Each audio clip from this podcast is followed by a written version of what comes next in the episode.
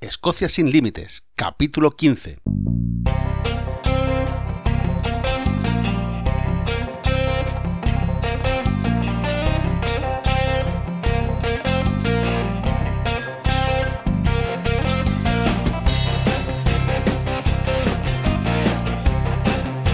Hola, bienvenidos un día más a Escocia sin Límites, el podcast para los amantes de Escocia, donde hablamos sobre historia, lugares de interés, rutas y muchísimas cosas más para todos aquellos interesados en conocer, en venir a Escocia o para los que ya vinieron y están deseando volver, porque Escocia es así, Escocia te atrapa.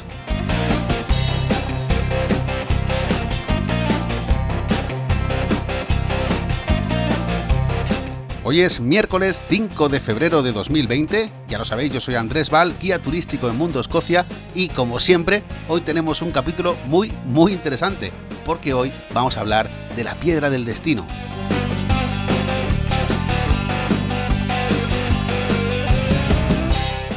Si recordáis, en el capítulo 9 hablamos sobre el castillo de Edimburgo y una de las partes de este capítulo hablaba sobre las joyas de la corona de Escocia. Pues bien, la piedra del destino es una de las joyas de la corona que está actualmente expuesta en el castillo de Edimburgo.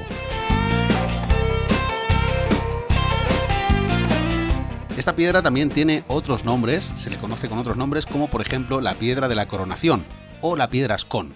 Hablamos al final de lo mismo, la piedra del destino es una piedra sobre la que todos los reyes de Escocia se coronaron hasta la llegada de Eduardo I, ya lo sabéis, en las guerras de independencia de Escocia, Eduardo I saqueó prácticamente toda Escocia y una de las cosas que robó y se llevó a Inglaterra fue esta piedra. La secuestró, se la llevó a Westminster y ahí la tuvo casi siete siglos hasta que la piedra volvió oficialmente a Escocia en 1996.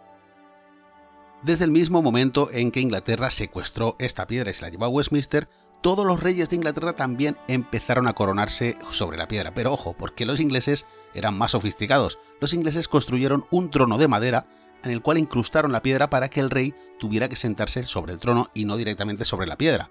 Este trono recibió el nombre de el trono de San Eduardo o la silla de la coronación.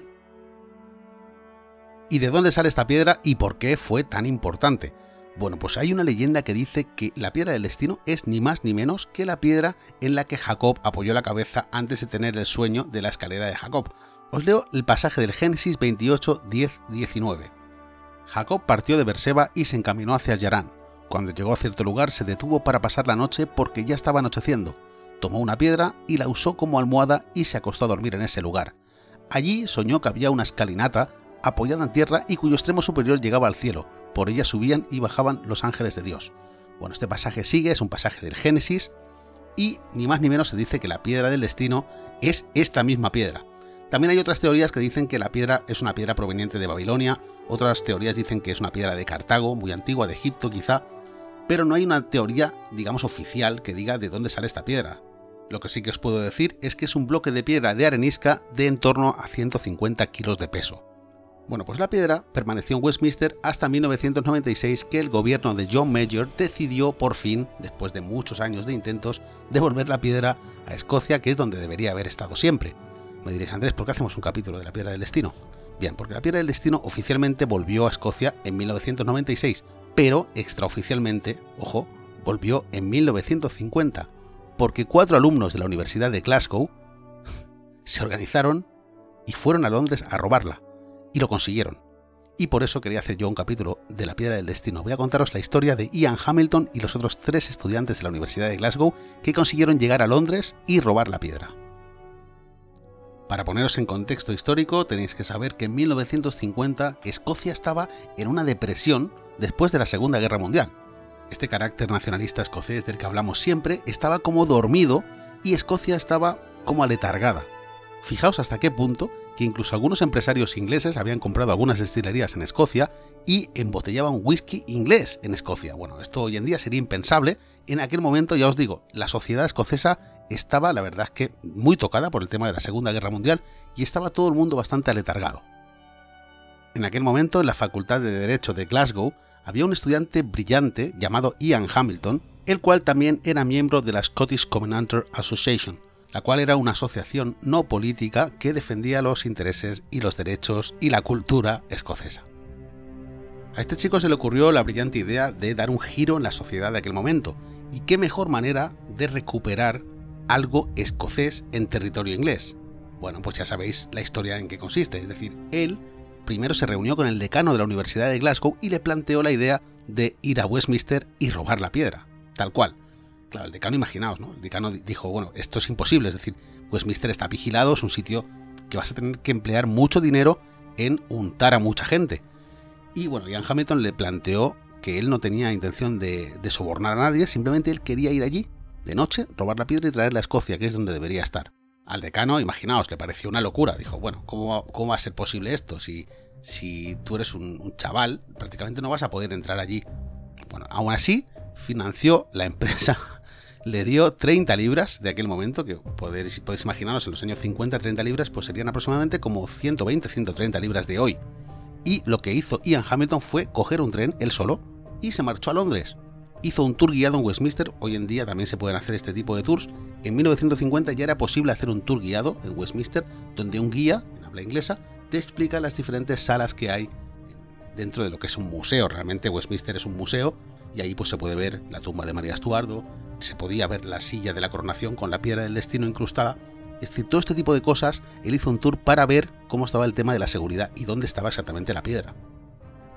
Pensad que estamos hablando de 1950, en aquel momento es verdad que había mucha seguridad, pero no era como hoy en día, que hay cámaras por todas partes, en Londres, etc. Entonces, lo que él determinó en el camino de vuelta, en el tren, fue que con la ayuda de tres personas más era posible robar la piedra de noche y qué mejor momento que el día de Nochebuena, el día 24 de diciembre por la noche, porque él pensó que sería el momento donde iba a encontrar menos vigilancia en la zona porque todo el mundo estaría en su casa celebrando esta noche tan especial.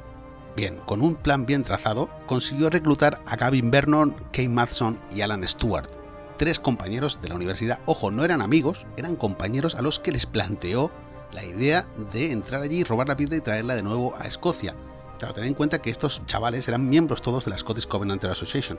Entonces, claro, fue bastante sencillo convencerlos. Otra cosa sería convencer a sus familias. Tened en cuenta el trasfondo político del momento. Es decir, si los cazaban en Londres haciendo esto, seguramente iban a ir a prisión muchísimos años. Con lo cual las familias de, de estos chavales no estaban para nada de acuerdo y tuvieron muchos problemas en este sentido. Pero aún así, los cuatro en dos vehículos diferentes, cogieron carretera y se fueron hacia Londres el día 22 de diciembre para planificar el gran golpe. A ver, hoy en día es muy fácil porque de Glasgow hasta Londres aproximadamente en un coche de hoy, en las carreteras de hoy, se tarda unas 9 horas, más o menos 8 horas quizá, con el tráfico periférico de Londres. Pero en aquel momento las carreteras no eran como hoy, y los coches tampoco eran como hoy.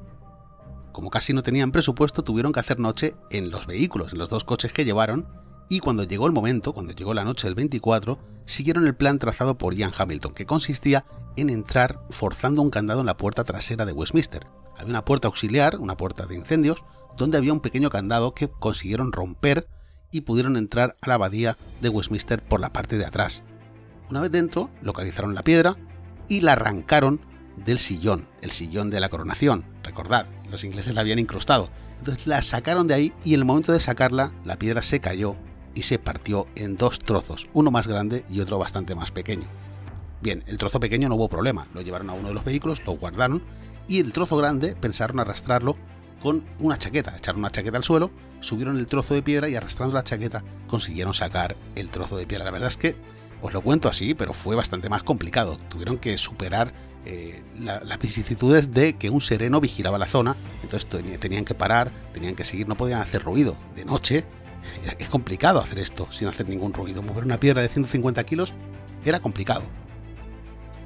Después de mil y un problemas consiguieron subir la piedra al coche y, como llevaban dos vehículos, pusieron la piedra grande en uno de ellos y la piedra pequeña en otro. Pensaron, digamos, en escapar por carretera y lo que llevaban era una radio, una radio del momento, 1950, recordad, conectada a la batería del coche donde podían escuchar las noticias para saber cuando saltaba la noticia de que alguien había entrado a Westminster y se había llevado la piedra. Consiguieron recorrer casi todo el camino en tranquilidad hasta que saltó la noticia cuando prácticamente habían pasado la ciudad de Manchester. Le faltaban aún un par de horas para llegar a Glasgow y como todavía estaban en territorio inglés se asustaron bastante y dejaron la piedra en la coneta de la carretera anotando dónde la dejaban. Realmente la pusieron cerca de otras piedras similares y el trozo pequeño, recordad que se había roto en dos trozos, el trozo pequeño sí que lo llevaron hasta Glasgow. Ellos pensaban que iban a encontrar resistencia o iban a encontrar algún tipo de control en la frontera con Escocia. Claro, tened en cuenta que la noticia había saltado y esto era, pues, lógicamente, si alguien había robado la piedra, lo lógico sería cortar las fronteras o por lo menos controlarlas para ver quién pasaba hacia Escocia. Bueno, pues la dejaron apartada y la pequeña sí que la pudieron camuflar debajo de uno de los asientos del coche. Al llegar a Glasgow, claro, todo el mundo en la universidad sabía lo que iban a hacer y aunque en la ciudad de Glasgow y en el resto de Escocia no se sabía, lo que sí que se sabía era que alguien había entrado a Westminster y había robado la piedra. Y esto fue un golpe de efecto porque toda la sociedad escocesa despertó de nuevo otra vez y en la universidad, imaginaos, una fiesta, aquello una fiesta por lo alto. Lo que ocurrió fue que el decano, el mismo decano que les había financiado el viaje, les dijo, a ver, vosotros no podéis dejar la piedra del destino, la parte grande que habéis dejado en la cuneta, porque si la piedra se moja no sabemos qué va a ocurrir. Esa piedra lleva seca milenios salieron a por la piedra al día siguiente, pero cuando llegaron allí, según cuenta Ian Hamilton, porque Ian Hamilton ha contado esta historia después durante mucho tiempo, y en sus relatos él cuenta que cuando llegaron allí de nuevo, había un asentamiento gitano en la zona. Los gitanos irlandeses son nómadas que se desplazaban con sus animales, con sus caravanas, de un sitio a otro. Bueno, pues en aquel momento, según Ian Hamilton, había un señor sentado sobre la piedra haciendo una barbacoa. Este gitano irlandés, al contarle la historia, pues claro, empezó a sonreír y les ayudó a cargar la piedra de nuevo en el vehículo. Una vez en Glasgow, un herrero consiguió reparar las dos partes de la piedra y hoy en día, si os fijáis y vais a verla, veréis que la piedra tiene un hierro clavado. Este hierro une las dos partes que se rompieron en aquel momento. Hicieron una ceremonia, una fiesta por todo lo alto, donde envolvieron la piedra en una bandera de Escocia y la bautizaron con whisky. Hicieron una fiesta en su honor y bueno, imaginaos, todo el mundo borracho en la universidad, todos celebrando. ¿Qué ocurrió después? Bueno, pues en Inglaterra le seguían buscando. En Inglaterra, Scotland Yard, la policía de allí, seguía buscando a ver quién había entrado en Westminster y había robado esto. Esto al final con el tiempo hubiera saltado y se hubiera descubierto, con lo cual el, decano de la universidad les dijo, a ver, lo que habéis hecho es muy grande, lo que habéis hecho es muy bonito a nivel nacional, pero tenéis que devolver la piedra, porque esta piedra, de momento, a nivel jurisdiccional legal, tiene que permanecer en Londres. Claro, Ian Hamilton ya tenía pensado esto, y él decidió devolver la piedra a lo grande, de la mejor manera que pudo. ¿Y cuál fue esta manera? Tomó la piedra envuelta en la bandera y la llevó a la abadía de Arbroath. Si recordáis el capítulo de Robert de Bruce, Robert de Bruce solicitó en 1320 al Papa, en la abadía de Arbroath, por medio del Tratado de Arbroath, la independencia de Escocia. Y fue en este punto donde Ian Hamilton y los otros tres compañeros, los otros tres amigos, consiguieron devolver la piedra allí. Cuando llegaron, llamaron por teléfono a la policía de Angus, que es la policía de la zona. Imaginaos, el comisario llegó allí y lo primero que hizo fue echarse una foto con la piedra porque, igual que los demás, era escocés también. Y de hecho hay una foto muy popular, si la busquéis en Google la encontráis, seguro, es foto del comisario con la piedra del destino en Arbroath. Bueno, aparece, es un poco largo de escribir, pero aparece. Y sale la foto en blanco y negro con el señor haciéndose la foto con la piedra envuelta todavía en la bandera de Escocia. Estos cuatro chavales fueron encarcelados durante una noche y la policía escocesa les obligó, para soltarlos, a pagar todos los daños materiales que habían hecho al robar la piedra de Westminster, es decir, pagar un candado roto en la puerta de atrás y la reparación de la silla del trono de San Eduardo que habían roto para poder sacar la piedra. Bueno, pues esta es la historia de la piedra del destino. Si tenéis interés en conocer más detalles, podéis buscar a Ian Hamilton en, en YouTube. Vais a ver que está en diferentes épocas, sale de más joven a más mayor, siempre contando la historia de lo que hicieron. E incluso en algunos, en algunos de los vídeos podéis ver cómo se le cae la lágrima cuando cuenta la historia, porque para él, para todo el mundo aquí, fue una hazaña muy especial el traer de nuevo la piedra, aunque fuese de manera extraoficial. La verdad es que es una historia bastante emotiva y la verdad es que es muy curiosa. Y muchos de los guías de, Edimburgo, cuando, cuando vienen los turistas, la, la cuentan. Y a veces la cuentan a medias, a veces la cuentan rápidamente. A mí me gusta emplear un poco más de tiempo en esto porque es historia reciente. Realmente 1950 no es irnos al pasado como por ejemplo cuando nos vamos a hablar de William Wallace, pero me parece una historia, la verdad es que muy buena y es algo prácticamente real. De hecho, Ian Hamilton hoy en día todavía sigue vivo, tiene 94 años, terminó la carrera de, de, Derecho y fue un abogado bastante importante, aparte de que pasó toda su vida haciendo ponencias y contando lo que hicieron en 1950. Él, Gavin Vernon, Kate Madson y Alan Stewart. Espero que os haya gustado el capítulo de hoy. A mí me ha encantado, a mí este, este capítulo me encanta porque La piedra del destino es una de mis historias favoritas de la historia reciente de Escocia. Y bueno, ya sabéis que podéis encontrar más información para visitar Escocia en www.mundoescocia.com.